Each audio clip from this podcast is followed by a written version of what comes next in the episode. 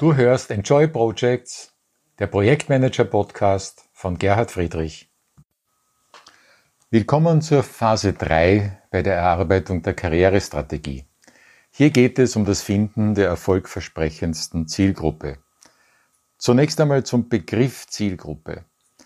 Warum reden wir nicht von Geschäftsfeldern oder Märkten, Marktsegmenten etc.? Das ist ganz bewusst so, denn letzten Endes geht es um die Menschen, die dir einen Auftrag erteilen.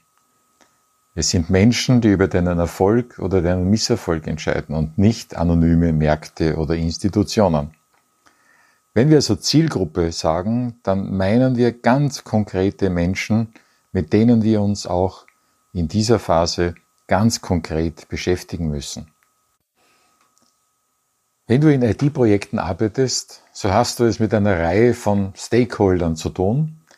Das ist einerseits die IT selber, wobei die IT schon einmal in eine ganze Reihe von unterschiedlichen Zielgruppensegmenten zerfällt. Es sind die Manager in der IT, es sind Organisatoren, es sind Controller tätig und es sind natürlich auch Techniker tätig und auch diese unterscheiden sich je nachdem zum Beispiel, ob Sie sich eher in der Java-Welt zu Hause fühlen, ob Sie in der Microsoft-Welt zu Hause sind, ob Sie bei SAP arbeiten etc. Das sind Unterschiede, die man nicht so einfach wegabstrahieren darf, denn sie sind entscheidend dafür. Entscheidend für deinen Erfolg hier ist es auch, ob du den richtigen Stallgeruch hast, ob man dich also als jemanden akzeptiert, äh, dem man vertraut und dem man, von dem man auch glaubt, dass er oder sie sich auskennt in dem Bereich und auch versteht, worum es wirklich geht.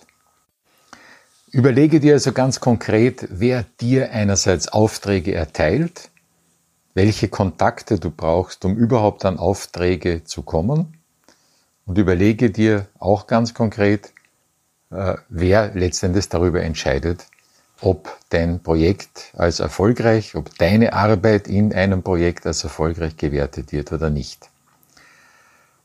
Wenn du als IT-Projektmanager angestellt bist, dann entfällt vielleicht die Frage, wie komme ich zu Aufträgen. Aber so ganz solltest du auch in diesem Fall das nicht ignorieren, denn auch innerhalb eines großen Unternehmens gibt es letzten Endes Beauftragungswege und gibt es Entscheidungsprozesse, die dafür verantwortlich sind, dass gerade du einen bestimmten Auftrag, ein bestimmtes Projekt bekommst oder eben jemand anderer. Das ist überhaupt eine der Erkenntnisse aus der EKS-Strategie heraus, dass die Unterschiede bei der Strategieplanung äh, für Unternehmen, für Selbstständige oder für Angestellte sich nicht so gravierend unterscheiden, wie man auf den ersten Blick meinen könnte. Jeder von uns braucht, braucht sozusagen eine Art Geschäftsmodell. Zu diesem Thema Geschäftsmodell, Business Model, kommen wir in den späteren Folgen noch genauer zurück. Bei der Suche nach der erfolgversprechendsten Zielgruppe äh, müssen wir die Ergebnisse unserer Phasen 1 und 2 berücksichtigen. Wir haben in der Phase 1 unsere speziellen Stärken analysiert. Wir haben in der Phase 2 ein mögliches maximales Nutzenpotenzial, das wir bieten können, identifiziert. Und nun konfrontieren wir beide Ergebnisse mit möglichen Zielgruppen für unsere Leistungen. Es kann und wird sicherlich der Fall sein, dass du auf Stärken kommst, die dir erst angesichts der Analyse der Zielgruppe bewusst werden. Und es kann und wird so sein, dass auch dein Konzept des Nutzenpotenzials, deine Value Proposition sich anpassen wird, äh, wenn du dich mit konkreten möglichen Zielgruppen auseinandersetzt. Jeder von uns hat so intuitiv eine Angst, sich einzuschränken.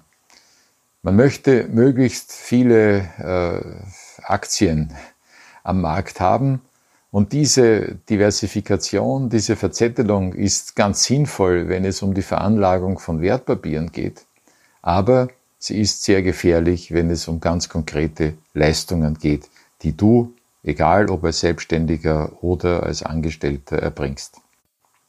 Was kann man gegen diese Angst vor einer Einschränkung tun? Hier gibt es das Konzept der sogenannten schiefen Schlachtordnung. Das heißt, ich konzentriere meine Kräfte auf die erfolgversprechendste Zielgruppe gemäß meiner Analyse, schließe aber andere Zielgruppen nicht a priori aus, äh, betreibe aber dass die, dass, dass die Akquisition, also den Vertrieb äh, in diese Richtung nicht mit der gleichen Kraft, wie ich es äh, im Falle der erfolgversprechendsten Zielgruppe mache. Dieses Konzept der schiefen Schlachtordnung stammt von Alexander dem Großen, der eben mit so einer keilförmigen Formation seiner Truppen bei den Gegnern an einer Stelle einen Durchbruch erzielte und dann die gegnerischen Truppen von hinten angreifen konnte. Das ist die kriegerische Erklärung dazu, aber die friedlichere Erklärung ist eben durch diese Konzentration auf ein ganz äh, eng umschriebenes Segment einen schnellen Erfolg, einen Quick Win, wie wir das in unserer Sprache sagen, zu erzielen, um dann auf dieser, diese Weise weiterzukommen. Diese Konzentration ist auch wichtig, weil es darum geht, mit der Zielgruppe in einen Dialog zu treten. Und es ist einfach schwierig, mit vier verschiedenen Zielgruppen in einen Dialog zu treten und es ist viel einfacher und effizienter, das mit einer ausgewählten zu tun. Natürlich, wenn du erkennst, dass du quasi ein totes Pferd reitest, dann steig ab. Das gilt für Projekte, das gilt aber auch für die Strategieentwicklung. Wie kommst du in den Dialog mit deiner Zielgruppe? Nun, die von dir ausgewählte vielversprechende Zielgruppe sollte ja keine sein, äh, zu der du überhaupt keine Beziehung hast. Das habe ich schon in einer früheren Folge gesagt und kann das nur noch einmal wiederholen. Du baust auf deinen vorhandenen, tatsächlich vorhandenen Stärken auf und daher kann und muss die vielversprechende Zielgruppe auch eine sein, zu der du bereits eine Beziehung hast. Das heißt, du kennst Leute, die dazu gehören, du kennst Leute, die über diese Zielgruppe Bescheid wissen und sprich mit denen. Höre ihnen genau zu, werte nicht zu schnell, schließe nicht zu schnell Optionen aus, aber nehme auch Einwände ernst und passe dein Konzept dementsprechend an. Noch ein wichtiger Punkt, damit wir uns nicht missverstehen. Wir suchen nach einer erfolgsversprechenden Zielgruppe, die wir auf die Nummer einsetzen. Aber der Weg dorthin führt darüber, dass man in einem Brainstorming möglichst viele Zielgruppen identifiziert, die in Frage kämen. Sich mit diesen zunächst einmal grob auseinandersetzt und dann selektiert und priorisiert. Du kennst das aus deinem Job natürlich. Es geht bei Anforderungsanalysen auch genau darum, äh, das in diese Reihenfolge zu bringen. Wenn du eine Zielgruppe gefunden hast, die dir vielversprechend erscheint, dann denk darüber nach, ob man diese nicht noch genauer unterteilen könnte. Denn wenn du so grob sagst, ich äh, rede über Treasury-Abteilungen oder ich rede über den Vertrieb, dann bedenke, das Gleiche, was in der IT gilt, gilt auch hier.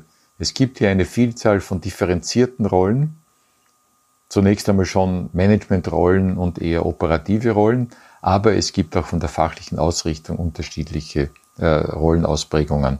Und diese sollte man beachten. Man sollte also nicht einfach alles über einen Kamm scheren. Einen Aspekt solltest du auch nicht äh, vernachlässigen. Auch wenn Arbeit nicht nur immer angenehm ist und auch oft anstrengend äh, und stressig, dann denke doch auch darüber nach, mit welchen Kunden, Stakeholdern du dich am wohlsten fühlst mit denen du am liebsten zu tun hast, wo du auch den Eindruck hast, dass diese mit dir gut zurechtkommen. Denn letzten Endes, langfristig gesehen, solltest du in einem Bereich arbeiten, der dir zusagt und wo also das Arbeitsleid überschaubar ist.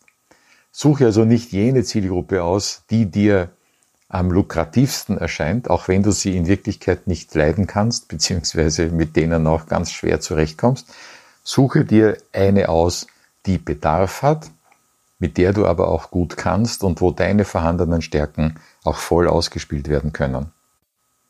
Schau dir auch deinen CV an oder eine Liste an Projektreferenzen und versuche hier jedes, jedes Mal zu identifizieren, welche Zielgruppe war hier entscheidend, dass du diesen Projektauftrag überhaupt bekommen hast, welch, mit welchen Zielgruppen hast du zusammengearbeitet während der Projektarbeit und wer war entscheidend dafür, ob das nun als Erfolg zu bewerten war oder nicht.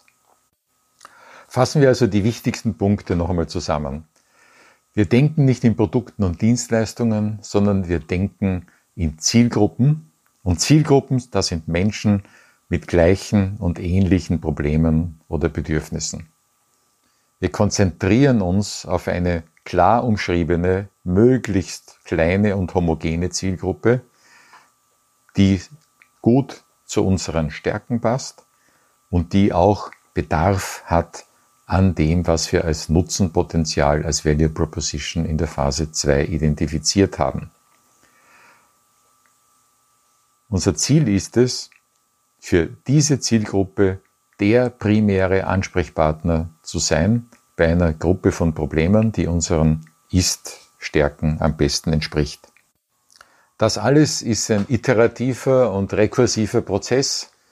Das heißt, wir gehen von der Ist-Analyse der Stärken aus, wir definieren das Nutzenpotenzial, wir gleichen das mit Zielgruppen ab, gehen wieder zurück zu unseren Stärken, überdenken unser Nutzenpotenzial und verfeinern wieder die Zielgruppendefinition. In dieser Spirale der Weiterentwicklung, wo ich also mit jedem äh, Durchgang konkreter und präziser werde, werden wir dann weiterarbeiten in der Phase 4. Das ist dann die Engpassanalyse äh, im Rahmen dieser, dieses Dreiecks von Stärken, Nutzenpotenzial und Zielgruppe.